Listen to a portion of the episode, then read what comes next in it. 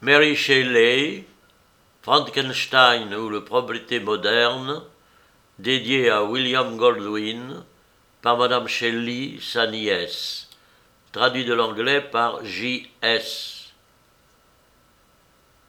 En exergue. Créateur, t'ai-je demandé de me tirer de l'argile pour me faire homme? T'ai-je sollicité de m'arracher du néant? Milton, Paradis perdu. 1821. Préface.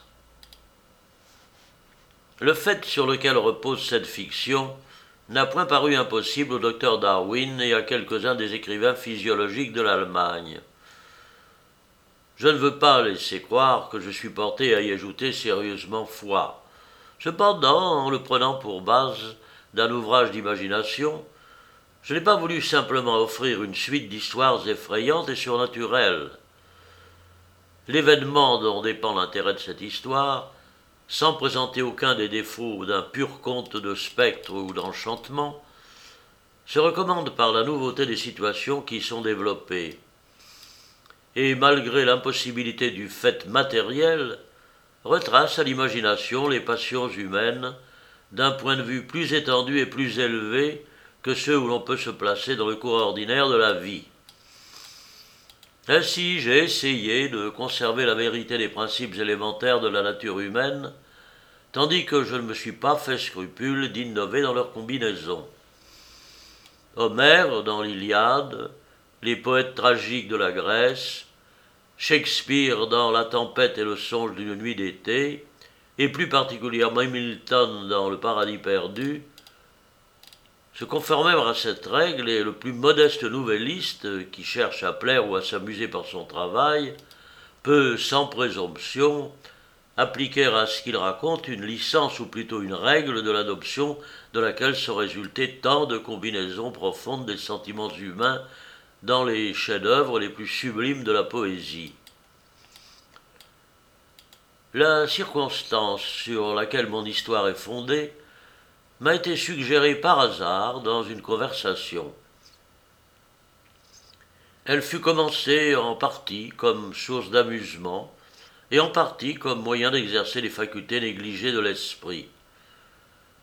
D'autres motifs s'y sont mêlés à mesure que le travail avançait. Je ne suis nullement indifférent aux sensations morales dont sera affecté le lecteur sur les sentiments et les caractères qui y sont tracés. Cependant, mon premier soin s'est borné à éviter l'effet énervant que produisent les romans du jour et à montrer le charme des affections domestiques ainsi que l'excellence de la vertu universelle.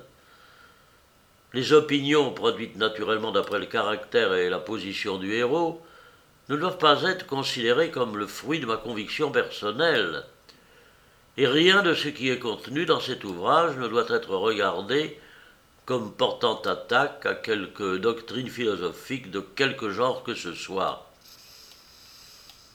Un autre motif qui ajoute à l'intérêt de l'auteur c'est que cette histoire a été commencée dans le pays majestueux où se passe la plus grande partie de l'action, et dans une société qu'il ne peut cesser de regretter.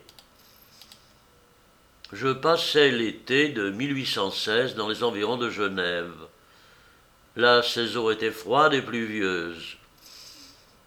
Nous nous réunissions le soir autour d'un foyer et nous nous amusions à lire de temps en temps quelques histoires allemandes d'êtres surnaturels que le hasard faisait tomber entre nos mains. Ces contes nous donnaient un vif désir de les imiter. Nous convînmes avec deux de mes amis, dont l'un composa un roman qui ferait plus de plaisir au public que je ne puis l'espérer pour moi-même, d'écrire chacun une histoire fondée sur quelque aventure extraordinaire. Cependant, le temps devint beau tout à coup, et mes deux amis me quittèrent pour faire un voyage dans les Alpes. Ils perdirent, au milieu des scènes magnifiques que présentent ces montagnes, tout souvenir de nos visions spirituelles. Le roman suivant est le seul qui ait été achevé.